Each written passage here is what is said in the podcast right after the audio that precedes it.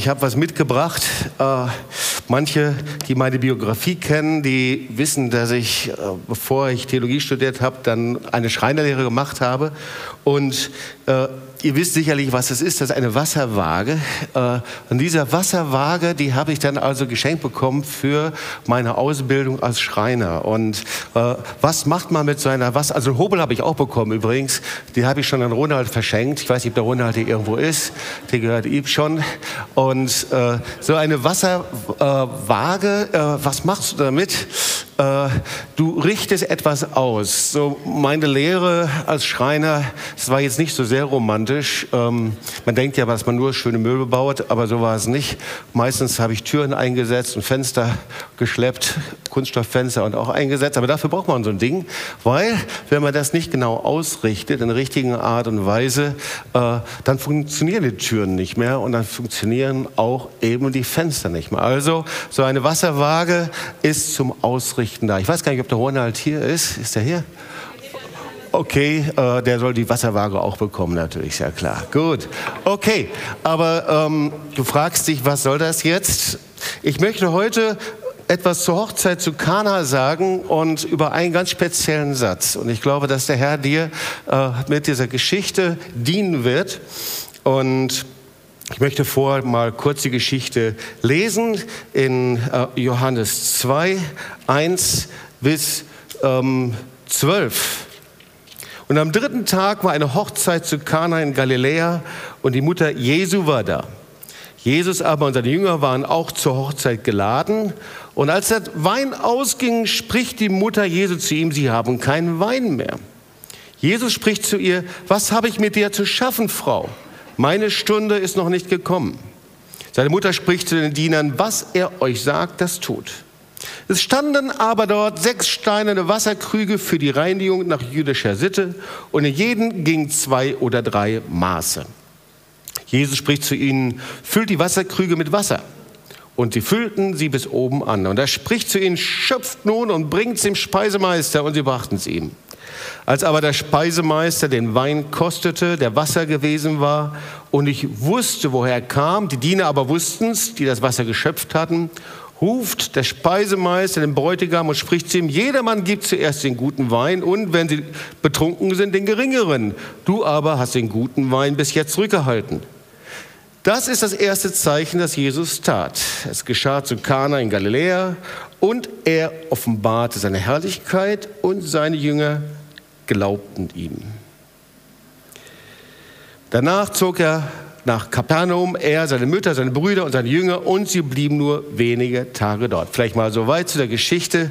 Es ist immer so eine Frage mit der Botschaft, worum geht es bei der Hochzeit zu Kana? Geht es darum, dass Jesus Hochzeitsfeiern liebt und das wäre ja schon mal eine gute Botschaft oder aber ist Jesus einfach Weinliebhaber? Könnte ja auch sein. Äh, manche denken darüber nach, dass er einfach lebenszugewandt ist und deswegen zuallererst sein erstes Wunder war war einfach bei einer Hochzeit, weil er das so cool fand. Fand er sicherlich sehr gut, sonst wäre er nicht hingegangen. Oder aber die Frage, war Jesus eine Art Zauberer? Das heißt, dass er also einfach mal flink Wasser zu Wein verwandeln konnte und ihr ähm, vermutet sicherlich richtig, dass es irgendwie noch etwas anderes war, äh, was eine tiefere Bedeutung hat. Wir sehen hier ja, es heißt, es war das erste von sieben Zeichen, das Jesus tat und er offenbarte dadurch seine Herrlichkeit, Vers 11. Und die Jünger glaubten an ihn. Und ich denke, beides wollen wir und beides ist sehr interessant, aber wir bleiben an der Oberfläche, wenn wir nicht verstehen, worum es bei diesen Zeichen Jesu geht. Also ähm, gerade das Johannesevangelium spricht ja von sieben Zeichen. Zemeia heißt das. Äh, Zeichen, ob das zu Kanaan war. Das letzte Zeichen war die Auferweckung des Lazarus, also sieben Wunder, die da passiert sind. So, und Bevor wir die Geschichte verstehen, wollen wir uns jetzt etwas ganz anderes anschauen. Etwas, ähm, was wir hier oft singen, was völlig normal ist, aber manchmal ähm, auch etwas an uns vorbeigeht. Wir müssen verstehen, was die Bibel darüber sagt, und zwar über die Heiligkeit Gottes. Weil die, die Bibel lehrt ja, dass äh, Gott ein heiliger Gott ist Und wenn wir diese Geschichte richtig verstehen wollen, müssen wir etwas von dieser Heiligkeit Gottes verstehen. Ich weiß nicht, wie es euch geht. Äh, wir sind oft Weltmeister im Relativieren von biblischen Wahrheiten. Und gerade wenn es um die Heiligkeit Gottes geht, dann äh, ja, dann verwechseln wir das oft mit religiösen Handlungen, mit Kerzen, die scheinen, mit irgendwelchen Riten, äh, Weihrauch, flüsternden Stimmen. Äh, und irgendwie ist es doch so, dass wir von der Heiligkeit Gottes kaum was verstanden haben. Vielleicht, wenn wir dann mit äh, Paul Wilbur Heilig, Heilig singen oder Kadosh oder äh, dann wissen wir auf jeden Fall schon, was heilig heißt auf Hebräisch. Ja, durch Paul Wilbur wissen wir das, Kadosh heißt es. Ja, äh, aber wir haben oft nicht so viel verstanden von der Heiligkeit Gottes. Kann man auch nicht so leicht. Oft gehen wir mit Gott um, als ob er so, ich weiß nicht, vielleicht geht es dir nicht so, aber mir begegnet das oft, als ob er so ein religiös lächelnder Weihnachtsmann wäre, äh, der wie so ein, kennt ihr diesen Nick Dackel, die es früher gegeben hat, in den 70er, 80er Jahren? Ja? Die standen hinten in den Autos drin äh, und wie so ein Nick Dackel, ja? der immer nur alles abnickt, was wir machen. Äh, Wer sagt mit mir, das entspricht nicht dem biblischen Konzept vom, von der Heiligkeit Gottes? Ja, tut es nicht. Also, wir haben verschiedene Vorstellungen. Wir haben Vorstellungen von, der, von heiligen Gegenständen, Orte, die in Kontakt kommen mit Gott. Wir wissen, eine Vorstellung von Heiligkeit gibt es in allen Religionen. Äh, also Kadosh. Die Bedeutung von Kadosh ist Eben nicht einfach nur so ein intergalaktischer, glorifizierter Zustand, sondern die Bedeutung ist, abgetrennt, abgesondert zu sein. Und zwar abgesondert und getrennt von allem, was irgendwie weltlich ist. Säkular sagt man heute. Irgendwie abgetrennt. Also Gott ist heilig und deswegen ist er getrennt von allem, was uns in dieser Welt ausmacht. Gott ist heilig, es ist eine völlig andere Dimension, als in der wir leben. Gott ist heilig und er ist abgeschnitten von Sünde, von Schuld, von Unreinheit und Finsternis. Deswegen schreibt Johannes, und das ist die Botschaft, die wir von ihm gehört haben und euch verkündigen, Gott ist Licht und in ihm ist keine Finsternis. Gott ist heilig. Und Gott der Vater ist heilig, Gott der Sohn ist heilig und der Heilige Geist ist auch heilig. Er heißt ja schon Heiliger Geist. Jesaja 57, denn so spricht der Hohe und Erhabene, der ewig wohnt. Dessen Name ist heilig. Sein Name ist heilig. Und Jesus ist auch heilig. Da kommt dieser Besessene und er sagt Folgendes, was haben wir mit dir zu tun? Die Dämonen sagen das sogar. Jesus von Nazareth, bist du gekommen, uns zu vernichten? Ich weiß, wer du bist, der Heilige Gottes. Das heißt, Jesus ist der Heilige. Und genauso der Tempel in Jerusalem galt genauso als heilig. Es war der Ort der Gegenwart Gottes. Und das Volk ging dorthin, um den Herrn anzubeten. Das war der Ort der Absonderung, der Trennung, abgeschnitten von allem Profan, von allem Weltlichen. Und vielleicht mal zu Beginn, dass wir das verstehen, heilig ist nicht die Beschreibung von jemand, der moralisch besonders hochstehend ist, zuallererst eines Standards, den wir irgendwie erringen müssen, sondern es ist das Ergebnis einer Entscheidung, wo und wie ich lebe. Und gleichzeitig alles, was Gott heilig gemacht hat, das muss in irgendeiner Art und Weise diese Heiligkeit Gottes in sich tragen. Also Gott ist getrennt, gesondert von Sünde. Gott kann keine Gemeinschaft mit Sünde haben. Also ich wiederhole es nochmal. Alles, was in irgendeiner Art und Weise heilig ist, was Gott möchte, worüber Gott spricht, das ist heilig, ist sein Volk, Personen, Menschen, müssen wir irgendwie dieses Wesen der Heiligkeit in uns tragen. Ich glaube, dass wir kaum von der Heiligkeit sprechen können, uns kaum vorstellen können, was es ist. Wissen, die Heiligkeit Gottes ist ohne Beschränkungen, ist ohne Begrenzungen. Die Heiligkeit Gottes hat keine Grenzen. Jesaja 40, 24. Mit wem wollt ihr mich vergleichen, dem ich gleich sei, spricht der Heilige. Oft begrenzen wir ihn, stimmt's? Irgendwie, wie er ist, wie er kommen kann, was er tun kann. Gott ist der Heilige. Er ist der Schöpfer, der in sechs Tagen die Welt gemacht hat. Er ist der vollkommen Reine. Er ist die Majestät und die Herrlichkeit. Er ist das verzehrende Feuer. Alles Titel seiner Heiligkeit. Aber was immer passiert, wenn der heilige Gott kommt, wird er niemals mit Sünde Gemeinschaft haben können. Er ist immer der sich von Sünde abtrennt, von Unreinheit abtrennt. Das lesen wir in Jesaja 6, 1 bis 8. Eine sehr, sehr starke Geschichte über die Heiligkeit Gottes.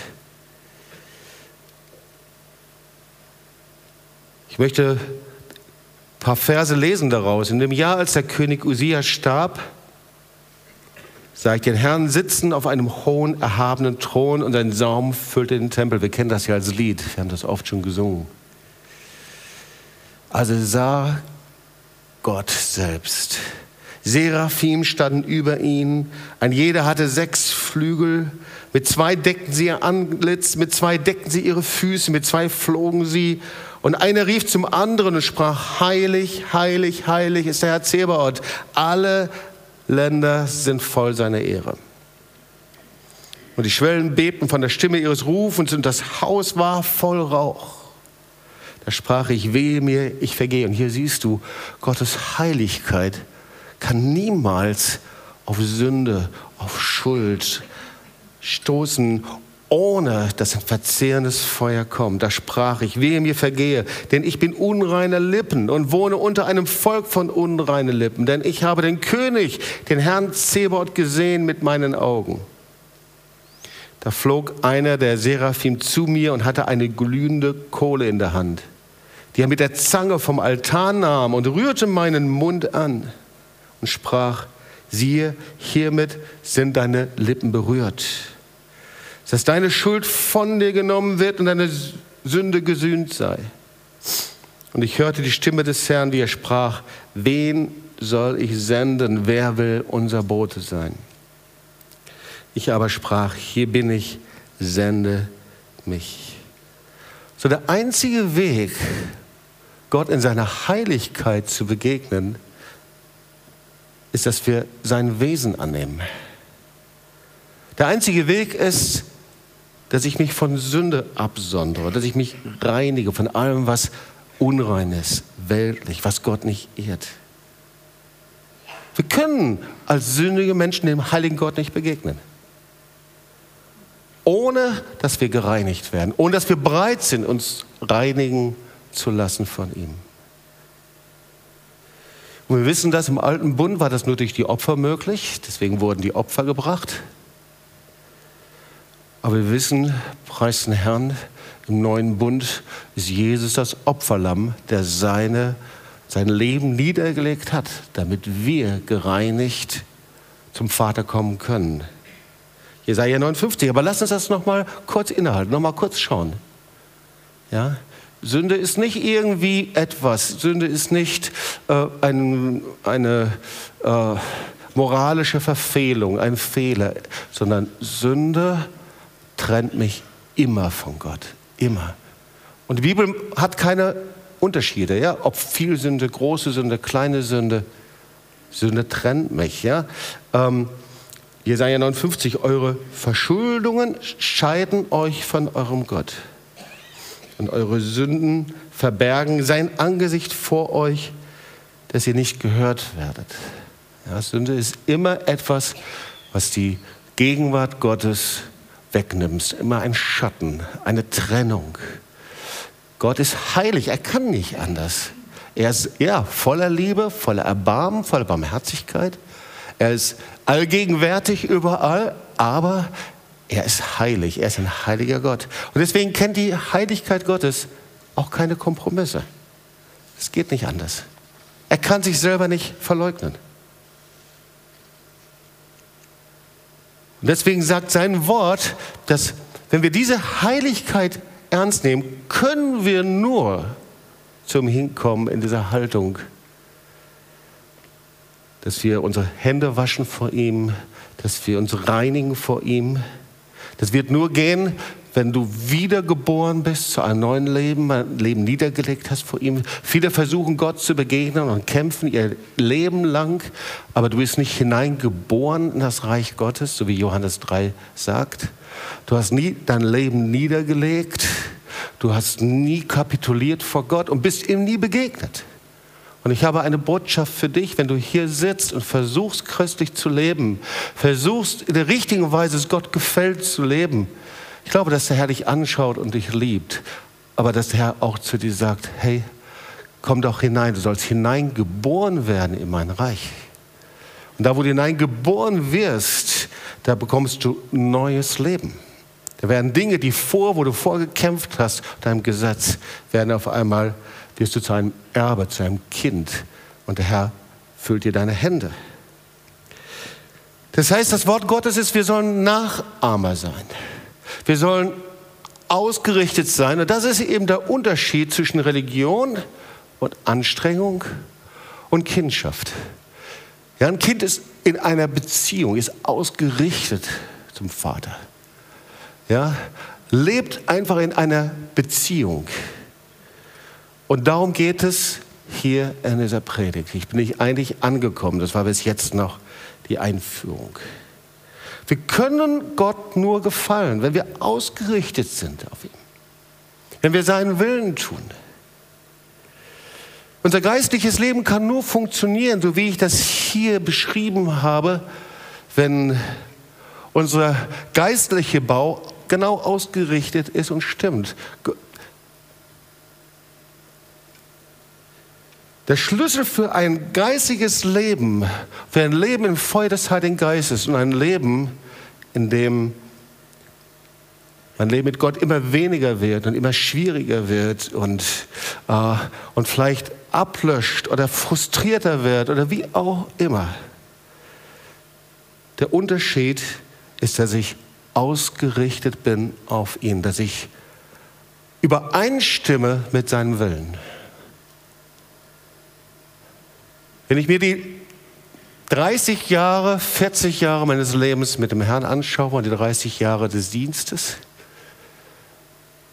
kann ich eigentlich nur einen Punkt sagen, der den Unterschied ausmacht zwischen dem geistlichen Leben und im Feuer des Heiligen Geistes zu leben und dem innerlich sich zu verschließen und vielleicht äh, geistig irgendwie abzusterben. Der Unterschied ist, in der Übereinstimmung mit dem Willen Gottes zu leben.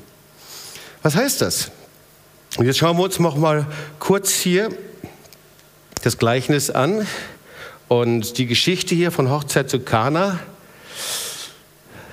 Jetzt könnte man ja so viele Dinge da herausziehen. Ich glaube aber, dass es nur einen entscheidenden Punkt gibt hier.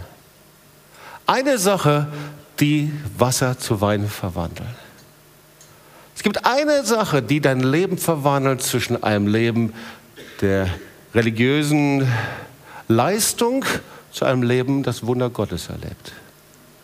Eines es unterscheidet und was Wunder empfangen kann. Wir sehen das, der Wein ging aus, Johannes 2, Vers 3, und Jesus spricht, also die Mutter Jesu kommt zu Jesus, sie haben keinen Wein mehr. Jesus spricht zu ihr, was habe ich mit dir zu schaffen, Frau? Hm, das Hebräisch ist nicht so unhöflich, wie es hier so klingt. Und dann Vers 5. Seine Mutter spricht zu den Dienern, was er euch sagt, das tut. Das Wunder von der Hochzeit von Kana fand statt, weil die Mutter Jesu in einem vollkommenen Hingabe und Gehorsam lebt. So, damit ihr mich jetzt nicht verdächtigt, ihr Lieben, dass ich jetzt äh, marianisch werde, muss ich dir aber sagen, dass Maria eine besondere Stellung hat und gesegnet ist. Und hier sehen wir ihre Hingabe und ihren Gehorsam. Wir sehen hier etwas.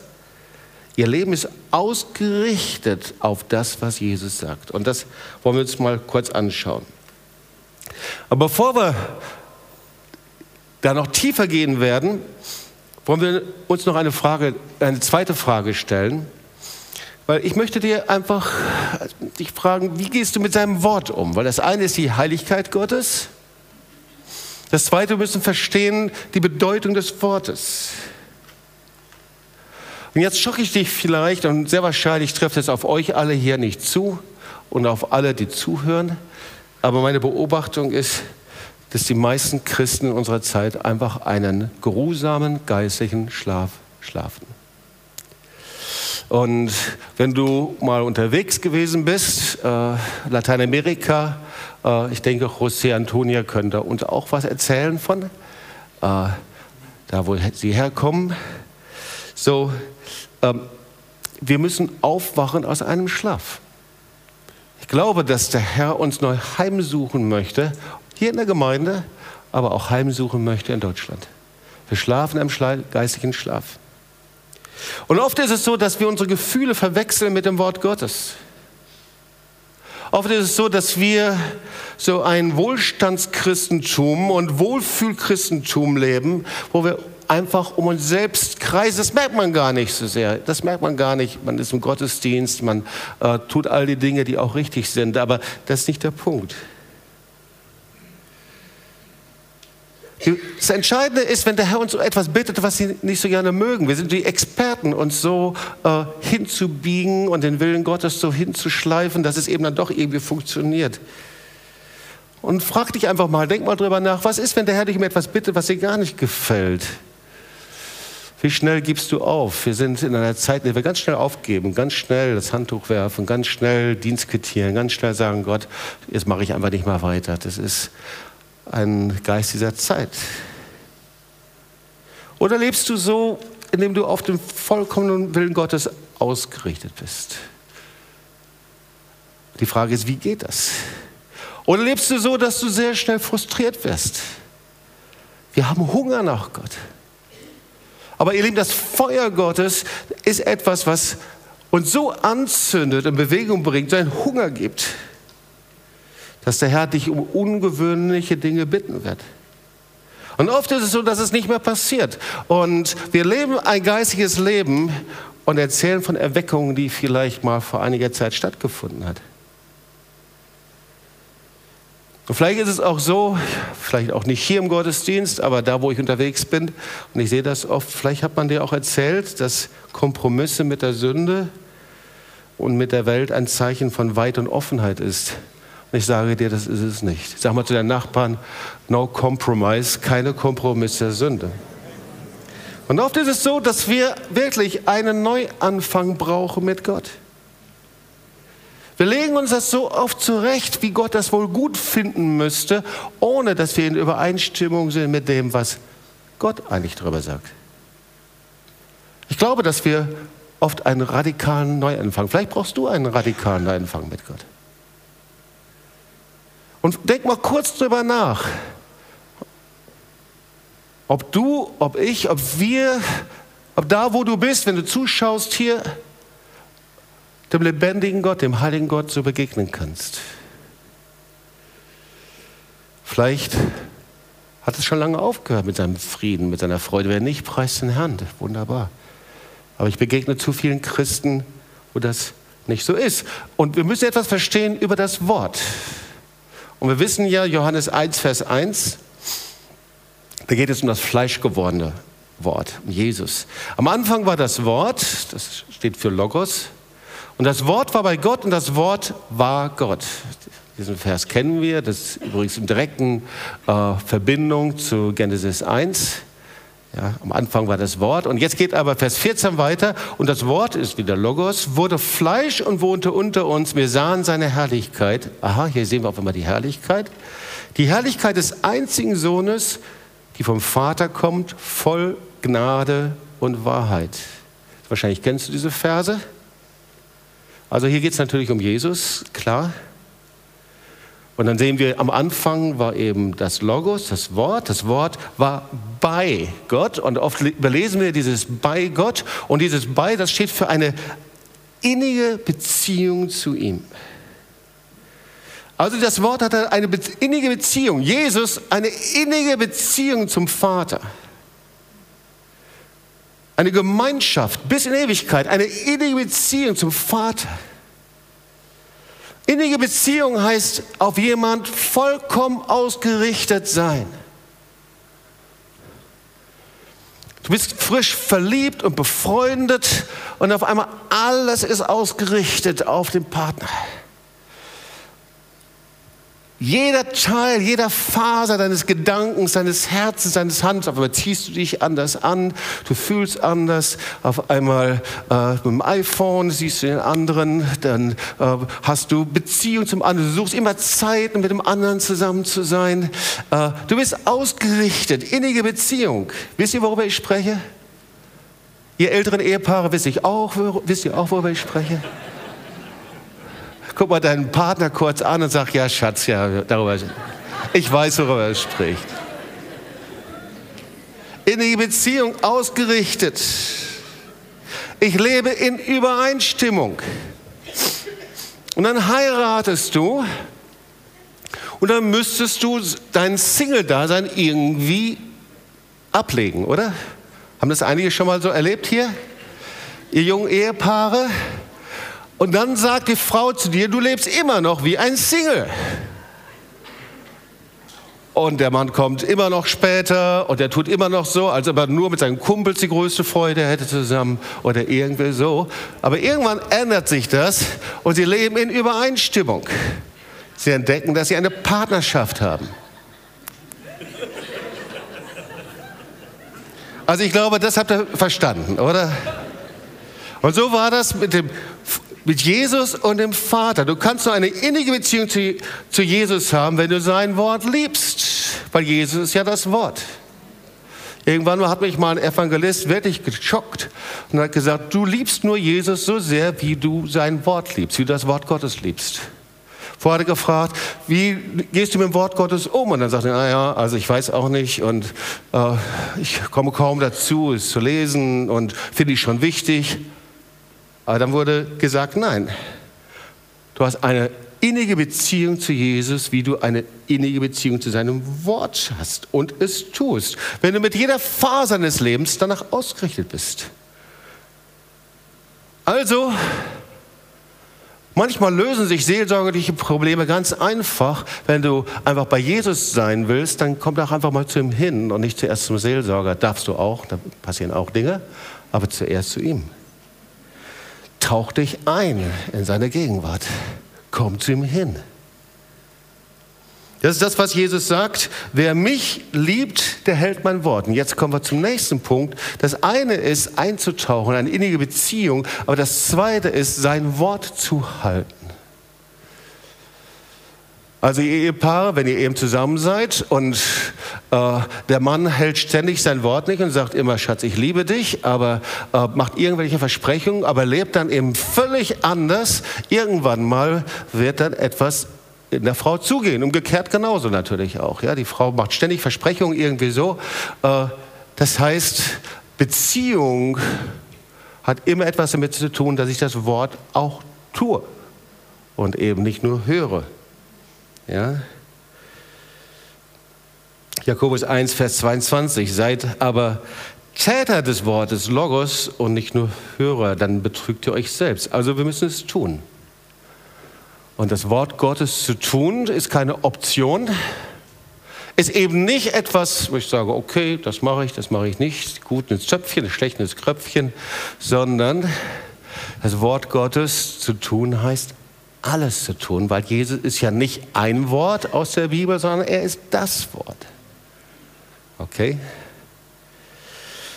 So, das war eigentlich die Vorbereitung, damit wir jetzt das Weitere verstehen. In letzter Zeit beschäftige ich mich sehr stark damit und sage, Herr, wie willst du uns eigentlich als dein Volk, als deine Gemeinde vorbereiten in einer Zeit, die eben sehr, sehr stark davon geprägt ist, dass wir ähm, ähm, uns selbst leben, dass wir individuell eben unseren Glauben ausleben, die sehr stark davon geprägt ist, einfach durch diesen säkularen, humanistischen Anspruch, der sich an jeden stellt, eben, dass wir äh, so leben, dass wir nach unserer eigenen Fasson selig werden. Äh, das ist ganz, ganz stark in die Gemeinde eingetreten, einge, äh, eingedrungen. Ganz erstaunlich, auch unter charismatischen Vorzeichen. Ganz erstaunlich, wie viele charismatische geistliche Süppchen gekocht werden dort. Und alles ist von Gott. Alles ist richtig. Alle sind versöhnt. Alle sind heilig. Alle sind richtig. Ich frage mich nur, warum die Frucht so fatal ist. Also irgendwas scheint nicht so zu funktionieren. Wie können wir denn in Übereinstimmung mit Gottes Wort leben und ausgerichtet sein? Irgendwie scheint das ein Prinzip im Reich Gottes zu sein. Also wenn du Autos, Autoreifen äh, bei dir aufgezogen hast und die äh, werden dann ja ausgewuchtet, stimmt's? Wenn die nicht ausgewuchtet sind, äh, kann das dann anfangen zu flattern und wenn die Reifen anfangen zu flattern, dann gehen sie irgendwann kaputt und dann bleibst du stehen. Und genauso ist das, wenn wir ein Leben mit Gott leben und wir sind nicht ausgerichtet auf seinen Willen, auf sein Wort, irgendwann dann fängt unser geistliches Leben an, ganz, ganz schwierig zu werden. Oder aber es gibt viele, ich hoffe nicht zu viele, aber ich kenne einige, die leiden darunter, dass ab und zu mal, die bewegen sich irgendwie falsch und sagt Knack. Und dann ist die Lendenwirbel ausgerenkt. So ein ganz kleines Ding. Aber die Auswirkungen sind furchtbar. Schmerzen, sich kaum bewegen zu können, äh, gelähmt zu sein. Und dann gehen sie zum Chiropraktiker sehr wahrscheinlich oder vorher lassen sie beten natürlich. Ja. Aber wenn das dann nicht, dann irgendwann dann kommt irgendjemand, der das richtig gut kann und der macht und auf einmal ist alles wieder ausgerichtet. Irgendwie im Gleichgewicht, irgendwie ausgerichtet. Und dann siehst du, auf einmal wieder Schmerz aufhört, auf einmal Stabilität und auf einmal kannst du dich wieder bewegen. Also irgendwie scheint es so im Wesen Gottes zu sein. Du kannst ganz viele Beispiele sehen. Viele Bereiche, fast jeden Bereich. Und wenn du Bibel dabei hast, wir schauen uns mal Amos 7 an. Da findest du diese Wasserwaage hier. Da steht, übrigens oft erwähnt in den Propheten, Amos 7, 7 und 8, so ließ er mich sehen, siehe, der Herr stand auf einer Mauer, die mit einem Senkblei gerichtet war. Weißt du, was ein Senkblei ist? Ja. So, das heißt also, um eine Mauer auszurichten, das war Vorläufer letztendlich von der Wasserwaage. Ja. Mit einem Senkblei. Ähm, und der Herr sprach zu mir, was siehst du, Amos? Und ich sagte, ein Senkblei. Und der Herr sprach, siehe, ich lege ein Senkblei mitten in meinem Volk an. Also die Senkblei, das steht für ein Symbol. Und das ist eben, wenn eine Wand aufgebaut wird und die ist nicht wirklich ausgerichtet, ob das bei einem Haus ist oder da beim Hochhaus, je nachdem, wie viele Stockwerke es hat. Aber das ist nicht wirklich ausgerichtet, dann wird es instabil und droht dann irgendwann mal zusammenzufallen. Und das Bild des Hauses, wisst ihr, ist nicht nur ein Bild für Gemeinde, sondern auch für uns selbst. Wir sind ja ein Tempel des Heiligen Geistes. Also Ausrichtung. Ohne die Prüfung einer Wasserwaage, eines Senkbleis, kannst du keine Häuser bauen. Das Wort Gottes sagt, äh, wir sollen Häuser nicht auf Sand bauen, ja, sondern auf Felsen weil es sonst zusammenstürzen kann.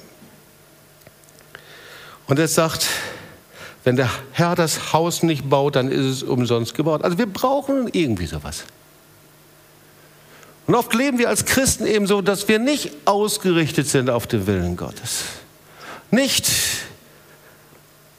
ausgerichtet sind, dass wir mit seinem Willen, mit seinem Wort übereinstimmen. Ein anderes Wort, Lukas 1, Vers 17. Auch da finden wir, dass über diese Übereinstimmung, über diese Ausrichtung gesprochen wird. Und er wird vor ihm hergehen in dem Geist und der Kraft des Elia. Und hier steht hier was ganz Interessantes, um der Väter Herzen zu den Kindern zu wenden und Ungehorsame zur Gesinnung von Gerechten, um dem Herrn ein zugerüstetes Volk zu bereiten. Darum geht es ein Volk vorzubereiten, eine Gemeinde vorzubereiten, ein Reich Gottes, das zugerüstet, ausgerüstet, kräftig und vollmächtig ist.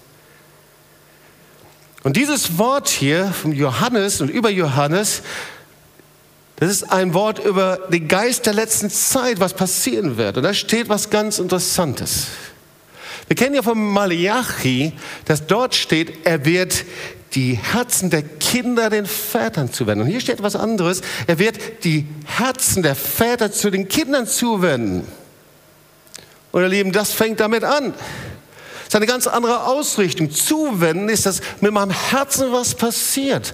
Zuwenden, das heißt, ich bleibe nicht so, ich bin. Und ihr Lieben, ich möchte euch Folgendes sagen, wenn du hier warst bei einem ABC-Kurs oder beim Glaubensgrundkurs, du warst beim Glaubensgrundkurs Wochenende, dann bist du am Anfang mit dem, was Gott mit dir machen möchte. Wenn du zehn Jahre mit dem Herrn unterwegs bist, dann sollst du wissen, dass der Herr mit dir weitergehen möchte und dass er einen Hunger hineinlegen möchte. Wenn du 30 Jahre unterwegs bist, dann sollst du wissen, der Herr ist mit dir noch nicht fertig. Er will unsere Herzen zuwenden. Das heißt, mit meinem Herzen passiert was. Ich richte es aus nach dem Willen Gottes. Und hier heißt es, dass die Herzen wiederhergestellt werden zu dem Plänen Willen Gottes. Warum denn eigentlich die Herzen der Väter zu den Kindern? Ich kann es dir sagen. Weil die neue Generation steht immer für das Feuer und die Kraft des Heiligen Geistes. Sie steht immer dafür, die Generation der Kinder, die Generation, neue Generation für Hingabe und Radikalität im, im Reich Gottes. Und kommen ganz unter uns als Väter und Mütter dann wirst du 30 und 40 und 50 und dann irgendwann mal, da fängt man an zu sagen, ach so radikal muss es aber nicht sein. Und so hingegeben muss doch, oh, die wollen in Missionen gehen, die müssen doch erstmal um ihre Sicherheit und dann muss das Polster erstmal stimmen und dieses muss stimmen und jenes. Und je älter man wird, je älter man wird, desto mehr droht man dazu, als Vater und als Mutter zur Bremse zu werden für das Feuer des Heiligen Geistes für die Kinder. Und das heißt, der Herr will die Herzen der Väter und der Mütter den Kindern zuwenden, wenn sie mit dem Feuer des Heiligen Geistes leben, der Kraft des Heiligen Geistes leben. Darum geht es hier. Hingegeben deinem Wort folgen und sagen, oh, ich will dem Herrn dienen. Und wir sagen, yes, Lord. Wir lassen uns anzünden von dem, was da passiert. Väter, die sich ihren Kindern neu zuwenden und sagen, ich gebe dich frei, ich segne dich, ich selber, ich bin begeistert von dem Feuer des Heiligen Geistes. Und dann die Väter, die Mütter, die selber mit der Kraft und Feuer des Heiligen Geistes losziehen. Und was passiert? Die Kinder, die neue Generation begeistert und sagen, so will ich sein, wenn ich 70, 80, 90 bin. Erinnert euch an David Hathaway? Ihr Lieben, hier sitzt, wir warten nicht auf einen David Hathaway, sondern du bist David Hathaway und du bist Lady Hathaway, okay? Sag mal zu deinen Nachbarn, du bist mit demselben Feuer unterwegs, Männer und Frauen Gottes. Und das Wort ist noch nicht zu Ende, es steht weiter. Und er wird das Herz also, nochmal, das ist eine prophetische Show in unsere Zeit, in das, was gerade bei uns passiert. Und wird das Herz der Ungehorsam, der Rebellen, wird sich wenden zu Gott und wiederhergestellt werden, um nicht mehr in Rebellion und Autorität zu leben, sondern in Unterordnung zum lebendigen Gott. Und ihr Lieben, ein Kennzeichen dieser Zeit ist, dass es geistlich, political nicht mehr korrekt ist, erstens über Sünde zu predigen. Wir werden es trotzdem tun, weil das Wort Gottes es sagt. Es ist nicht mehr political korrekt, über jüngerschaftliches Leben zu predigen, aber ausgerichtet sein auf dem Willen Gottes, das hat was mit jüngerschaftlicher Nachfolge zu tun. Es ist nicht mehr political korrekt, über Gehorsam und Umkehr von Stolz, Stolz und Rebellion zu sprechen. Aber lieben, wir haben es mit einem heiligen Gott zu tun. Und ich weiß, wenn ich vor ihm stehe, dass der Herr immer sehr genau auf mein Herz schaut und sagt, bist du in der richtigen Haltung, ihm zu begegnen? Deinen demütigen, zerbrochenen Geist. Weil er kann den stolzen Geist nicht begegnen. Er kann nicht da, wo ich meine eigenen Wege gehe, wo ich ihn nur so als Pflaster draufklebe, kann er nicht segnen. Er ist ein heiliger Gott. Wie kann er mich segnen, wenn ich nicht aus einer innigen Beziehung mich ausrichte auf ihn und höre, was er machen möchte. Deswegen gehen so viele Dinge schief, weil wir fällen unsere Entscheidungen, wir leben unser Leben. Aber weißt du, das Kennzeichen der Nachfolge ist eine Abhängigkeit von Gott. Er führt dich, er leitet dich. Meine Schafe, höre meine Stimme. Hey, das ist herrlich und wunderbar. Das ist der größte Segen, den es gibt. So, wir müssen uns also ausrichten, dem Willen Gottes zuwenden die Herzen der Eltern zu den Kindern, von Generation zu Generation. Und das Herz der Ungehorsam steht hier.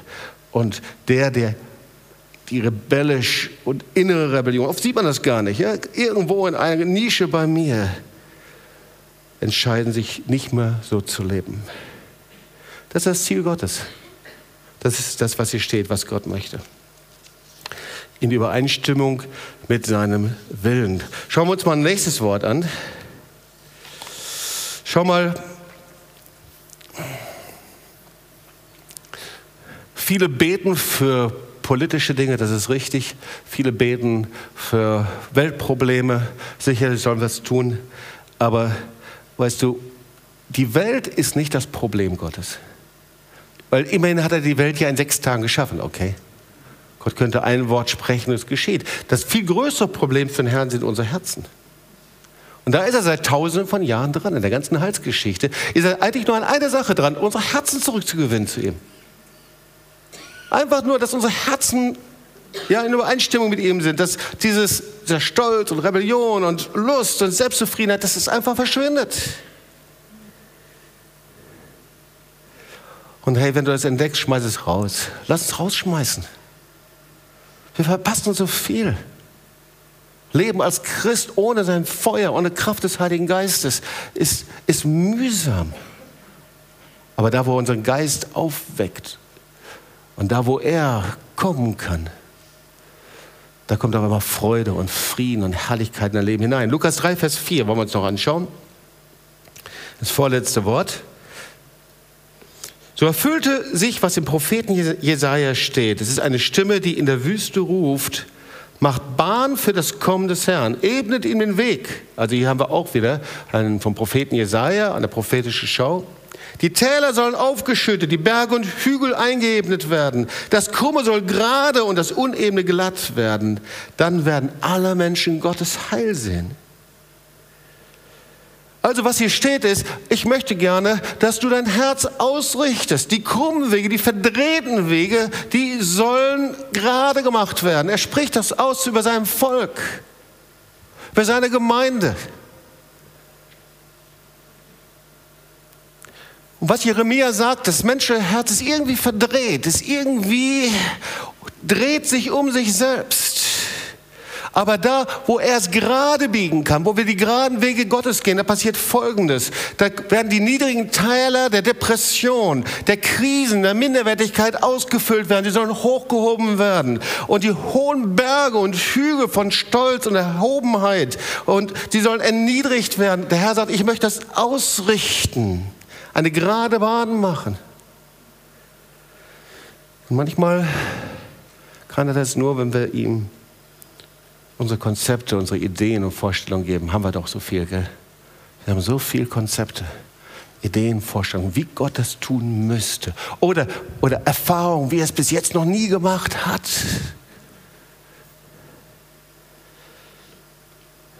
Aber er will unsere Wege gerade machen. Die krummen Wege um ihn herum, die krummen Wege um diese ganzen Dinge, diese begradigen, gerade Wege mit ihm. Das sind gerade Wege, Wege in unserem Herzen, in einer Beziehung zu ihm. Apostelgeschichte 1, Vers 8. Erstaunlich, dass wir gerade jetzt ankommen. Das ist der Visionstext unseres Werkes seit Gründung der TOS. Und ich muss dir gestehen, dass ich eigentlich erst seit dem March of the Nations den zweiten Teil richtig verstanden habe. Ja, ihr werdet die Kraft des Heiligen Geistes empfangen, der auf euch kommen wird, und werdet meine Zeugen sein in Jerusalem, ganz Judäa und Samarien bis ans Ende der Erde. Naja, also wir wissen, es geht um die Kraft des Heiligen Geistes, um die Erfüllung mit dem Heiligen Geist, um die Ausrüstung mit ihm. Aber hier sehen wir auch eine Ordnung. Hier sehen wir eine Übereinstimmung mit dem Wort Gottes. Die Zeugen zuerst in Jerusalem, da war die erste Gemeinde. Dann Judäa und Samaria und dann ging es in die Nationen hinein. Und dann haben wir auf einmal gemerkt, genauso führt irgendwie der Herr uns auch. War March of the Nations, Jerusalem. Wir werden jetzt in diesem Jahr 2019 in den Städten in Judäa, Samaria, werden wir March of the Nations durchführen.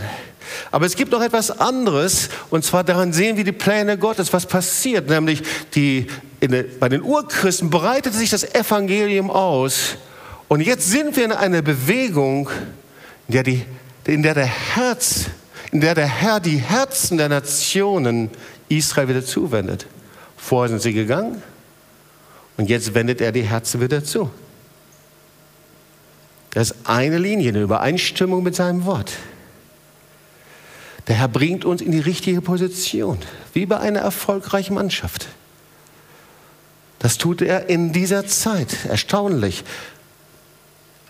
Und ganz erstaunlich. Es ist wie so manchmal wie so eine Schere, die immer weiter auseinandergeht. Du siehst es, wie der Herr, ob das in China ist, Lateinamerika, in Afrika, überall siehst du gerade Bilder von großen Gemeinden, die Israel segnen und die Erwählung Israels ehren und in Übereinstimmung gehen mit der Erwählung Israels. Gott bringt das in eine Linie hinein. Und gleichzeitig siehst du, wie Armeen sich aufstellen und wie Menschen sich hinstellen und eben innerlich gegen Israel kämpfen. Es ist wie so zwei Armeen, wie zwei Bereiche, die es gerade gibt. Also der Herr möchte, dass wir in Übereinstimmung leben mit seinem Wort, mit seinem Willen. Das ist die Quelle des Segens. Und ich möchte langsam zu Ende kommen, aber dass wir einfach mal drüber nachdenken. Zuallererst in einer innigen Beziehung zu Jesus, Übereinstimmung mit dem, was er sagt, mit seinem Wort. Das gilt für unsere Familie. Was heißt das? Für deine Erziehung zu deinen Kindern in Übereinstimmung mit dem Wort Gottes. Wir haben so viele Konstruktionen und Vorstellungen, Erfahrungen, was wir wollen, was wir nicht wollen. Ich bin so erzogen, deswegen werde ich das so niemals machen. Kulturelle Hintergründe. Aber das Wort Gottes ist gleich. Oder in der Gemeinde. Das Wort Gottes ist sehr klar und eindeutig, wie wir in der Gemeinde leben. Was das heißt in seiner Ordnung zu leben, in Übereinstimmung mit seinem Willen.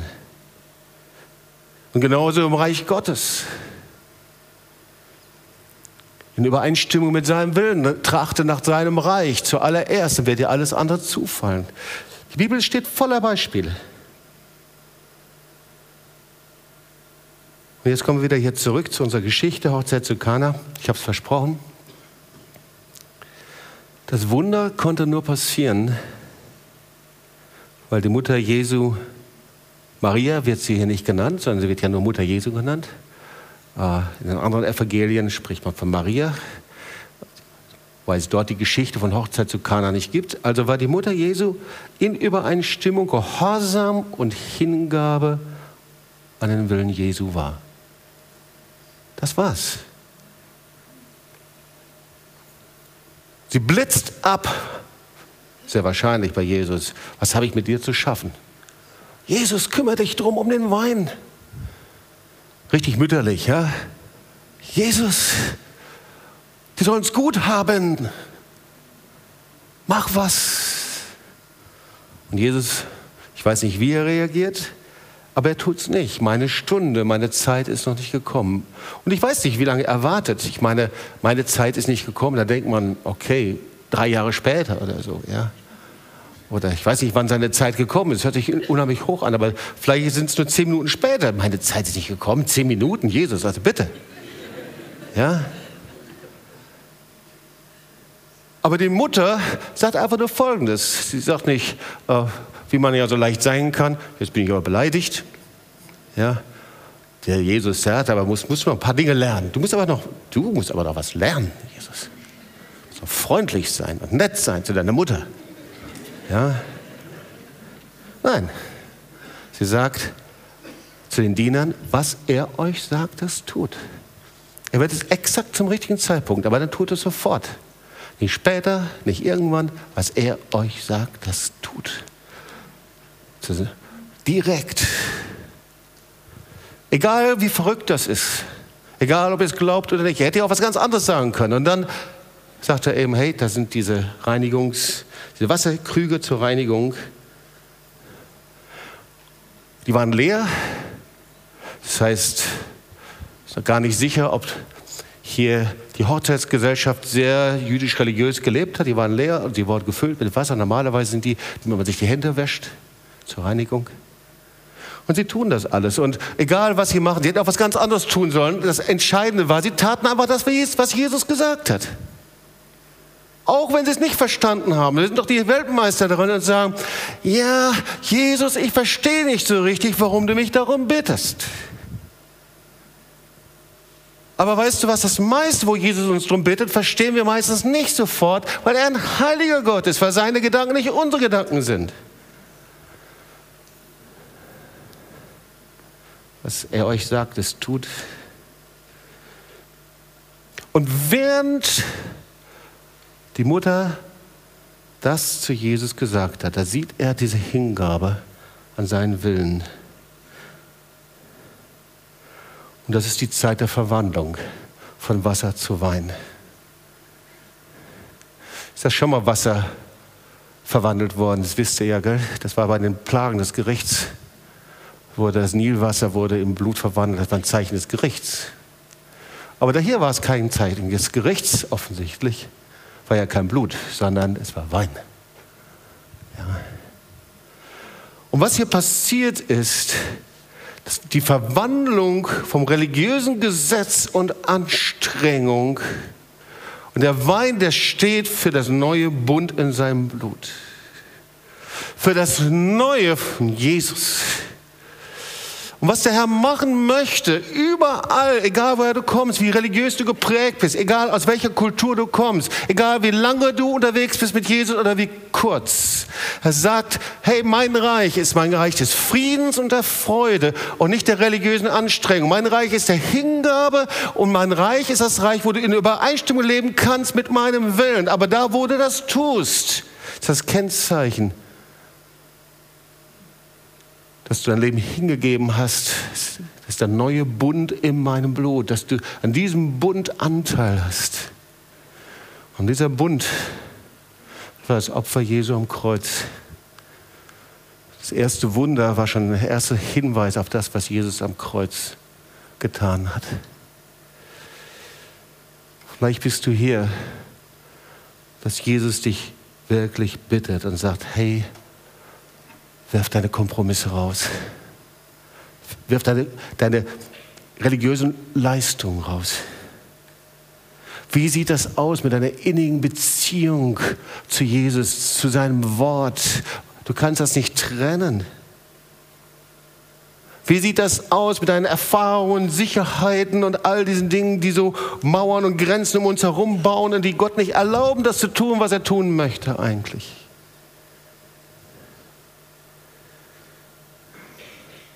Vielleicht ist heute der Zeitpunkt von einem wirklich radikalen neuen Anfang mit ihm. Ich möchte nicht mit dem religiösen Gesetz leben und religiöser Anstrengung. Und vielleicht ist es deine Entscheidung heute, dass du sagst, ich möchte Schluss machen mit all meinem inneren Aufbegehren. Ich möchte nicht mehr auf diesen Höhen leben. Das Hohe soll erniedrigt werden. Nicht auf diesen Höhen meines Stolzes, den vielleicht niemand sieht, aber wo ich sage, ich bin die letzte Instanz meiner eigenen Entscheidung. Und wo wir sagen, Herr, ich möchte, dass du mich in Übereinstimmung bringst. Ich sage Ja dazu, weil du ein heiliger Gott bist. Weißt du, wir haben keine andere Option. Er ist ein heiliger Gott und er ist der Herr. Das gilt für jeden Bereich meines Lebens. Es gibt manche Bereiche, wo haben wir ihn ausgespart, stimmt? Familie, Erziehung, Gemeinde, hm, Dinge, die mit unseren Erfahrungen zu tun haben. Das gilt für jeden Bereich. Vielleicht heißt das, dass will ganz konkret sagen, ich bin so gefangen in diesem individualistischen, charismatischen Denken. Hier ist meine Religion super, hier sind meine Erfahrungen super. Ich lege dir alles, leg das alles vor dir nieder. Vielleicht bist du jemand, der sich so lange etwas zurechtlegt, geistlich, bis es passt. Und zwar so, wie du es gerne möchtest. Wir sind so. Wir Menschen sind so. Aber wenn das so gewesen wäre, die wären die zwölf Jünger zu Hause geblieben.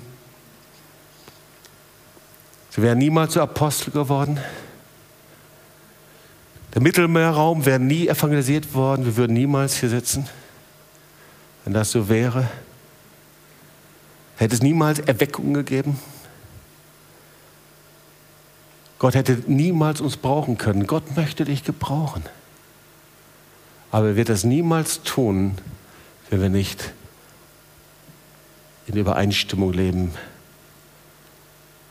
mit seinem Wort und mit seinem Willen. Wir wollen was machen heute. Etwas anders als sonst. Und zwar, wir wollen zum Abschluss gleich und als Aufruf wollen wir gemeinsam Abendmahl nehmen. Und ich möchte dich einladen dazu. Aber ich möchte dich einladen, dass du nicht einfach nur hingehst als einen religiösen Akt, sondern dass du einfach dein Leben anschaust und das als die Chance eines Neuanfangs siehst. Eines Neuanfangs mit dem lebendigen Gott. Als die Chance, dass du in die Position hineinkommst, die Gott dir eigentlich gegeben hat seiner Vollmacht, seiner Freude, seiner Kraft, sein Feuer, seiner Begeisterung, seiner Liebe. Aber eigentlich als jemand, der in seinem Reich, in dem Reich Gottes, seinen Platz einnimmt, den Gott darin gebrauchen kann. Und das ist das größte Geschenk. Und wir werden das gleich so machen, dass wir hier vor Möglichkeiten geben zum Beten. Wir werden hier eine Gruppe haben, du kannst hingehen und du merkst wirklich, du möchtest einen Neuanfang machen mit Jesus. Kompromisse rausschmeißen. Und Neuanfang ist, wenn wir mit Kompromissen gelebt haben, ist wir Neuanfang. Oder aber, wenn du gesagt hast, naja, für die großen Dinge, da habe ich natürlich Gott gefragt und aber eigentlich Weißt du, wenn du noch nicht mal auf Rat von Menschen hören kannst, wie kannst du Gottes Stimme hören? Beides gehört zusammen. Du möchtest neu in Übereinstimmung kommen. Mit seinem Wort, mit seiner Führung, seiner Leitung. Und da wollen wir zusammen beten. Und ihr Lieben, lasst uns aufstehen und dann wollen wir einfach Gelegenheit geben, dass du persönlich beten kannst.